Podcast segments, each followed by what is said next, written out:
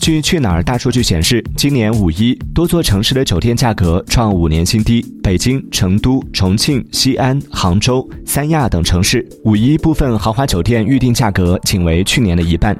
五一期间可以露营的公园门票销量同比涨幅超五成，部分城市露营地周边酒店预订量同比涨幅达一点五倍。